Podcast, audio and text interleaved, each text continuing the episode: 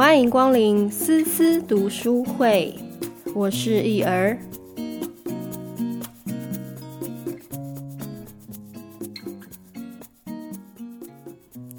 大家好，思思读书会的第二集来喽。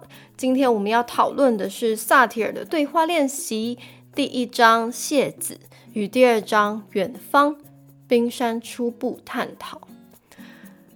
李崇建老师在《谢子》中以铁达尼号撞上冰山这个故事为开端，延伸出说故事者角度的不同将会带来截然不同的结果。那为何我们会喜欢这样的故事呢？为何我们会想要探讨铁达尼号撞上冰山的原因？如果我们再继续往下探索。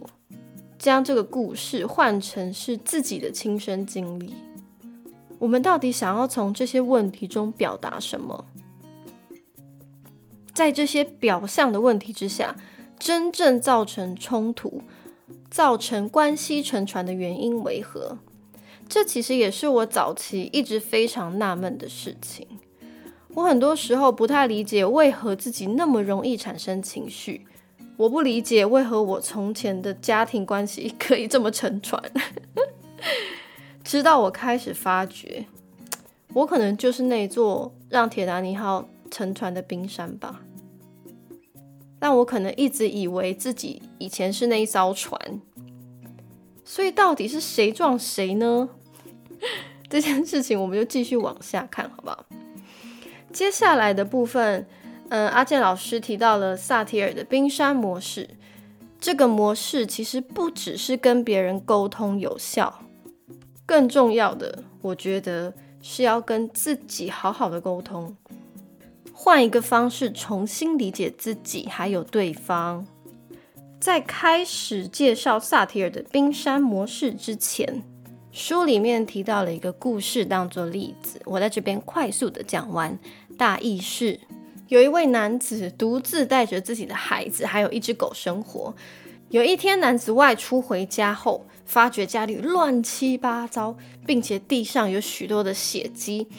男人当下没有看见孩子，转头却看到了一只满嘴都是血的狗儿。于是他当下觉得是狗儿吃掉了孩子，所以就立刻把狗儿杀了。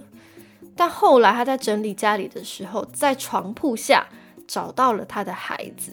他的孩子毫发无伤，而且在房子的另一边发现了一头被咬死的狼。这个故事其实在描写我们其实很多时候很容易只看见冰山表浅的最顶端，而忽略了很多细节。其实事情并非我们想的那样，可能还隐藏了更多重要的线索没发现。那么到底要如何发现呢？这个时候就要进入到下一个章节了，远方冰山初步探索。在这一章里面，老师提到了他亲身经历的几个例子。那因为有版权的问题，所以我没办法，也不好完全就是照着阿健老师的例子讲。所以呢，我大概整理了他想要表达的重点。好，其实是关于沟通跟对话，就是聆听。停顿跟理解，他特别把停顿标示出来。我那个时候才发觉到停顿是多么的重要。在这个资讯爆炸的时代里，大家真的很不自觉的就会急躁。然而，人跟人之间的交流，其实真的是超乎大家想象的频繁呢。你们有没有这个经验？是在一个团体里面？有一个人开始急躁之后，就会一直扩散出去，接着大家也会开始一起急躁起来。不过，如果想要有一个舒适的对话练习，其实适时的停顿反而是一种很重要的缓冲。这个方式不会让情绪继续堆叠，而到最后一发不可收拾。这一点真的真的非常有用。我自己的经验其实很多时候也是这样。毕竟我不算是一个伶牙俐齿的人哈，很多时候我会需要比较多的时间去思考，我该如何正确的表达出我想说的。但以往不管是与朋友或者是家人在沟通的时候，都会感受到对方非常的咄咄逼人。一到那个时候，我却立刻放弃沟通，因为那样对我来说的压力实在非常非常大，也会让我感觉其实对方没有真的想要理解我。诶，很多时候他们的心中已经预想了我是什么样子，然后在跟我对话的过程中，不是在沟通，比较像是在印证。每当我感受到这些的时候，我就会直接的断线跟离开。所以，给予每一个需要沟通的个体短暂的停顿时间，不管是让他思考还是喘息，都是非常贴心与有用的好方式。阿健老师也整理了一些初步的概念方法。第一个是关心探索，第二个是理解感受，第三个是核对事件，第四个是期待或观点，第五个是渴望。这也是开始。理解冰山理论的第一个步骤，讲到这边就让我想起之前我跟一个孩子试着沟通的过程，蛮有趣的。她是我大学同学的女儿，这位女孩其实非常的聪明，感受力也很强，她也喜欢画画，然后有点害羞。当时我们一群人去她家拜访，然后这位小女生呢。因为自己的领域突然之间被侵犯，在他毫无准备的情况之下，突然看到了一堆吵吵闹闹的大人出现在他家里。说实在，当下也没有人先耐心的跟他打招呼啦。于是他那个时候就有点别扭的，自己一个人坐远远的，然后看我们在这边聊天玩乐，感觉好像有点兴趣，但是又不愿意加入。然后呢？我们这些大人们其实都还是有尝试着想要去跟他沟通，包括他爸妈哦，但他都拒绝回答，也还是不愿意加入。我那个时候没有过去，呃，反而是在旁边默默的观察他的一阵子。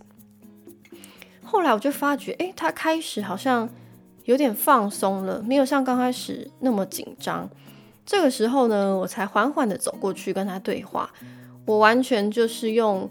呃，萨提尔的对话练习里面的方式，第一件事情就是蹲下，让视线尽量与他平视，然后问他想不想一起过去玩呢？他就跟我摇头，他回应我了。然后我继续问他为什么不想过去的原因，是因为人很多很害怕，还是你不想玩玩具？他停顿了一阵子之后，他他就开始用所知不多的词汇跟我说，他想要找妈妈。于是我就跟他说：“好啊，我带你去找妈妈。”然后他就牵着我的手走了。后来的时间里，他想要做什么都会跑来找我。当然，我也有趁机，就是把他带去游戏区啊，然后让他跟其他大人一起玩玩具。他也成功的放下了心防。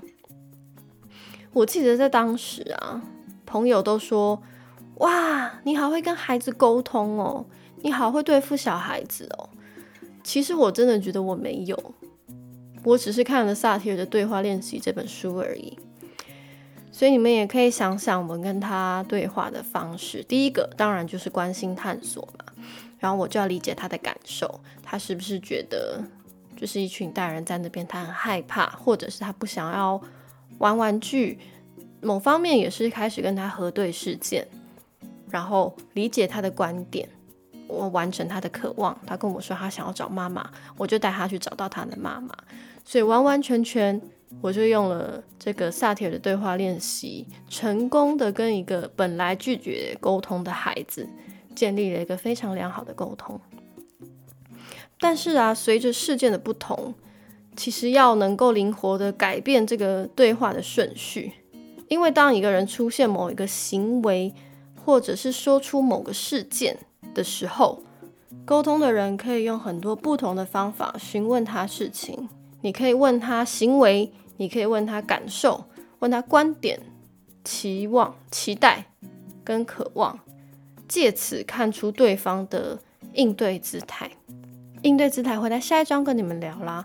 至于要如何灵活的使用，就要继续看下去啦。今天的分享就到这边，大家都可以仔细想想。关于你跟别人沟通的时候，是不是有符合前面说的方法？还是很多时候你其实跳过了某一些事情，所以才会造成沟通不良呢？我们下周见，拜。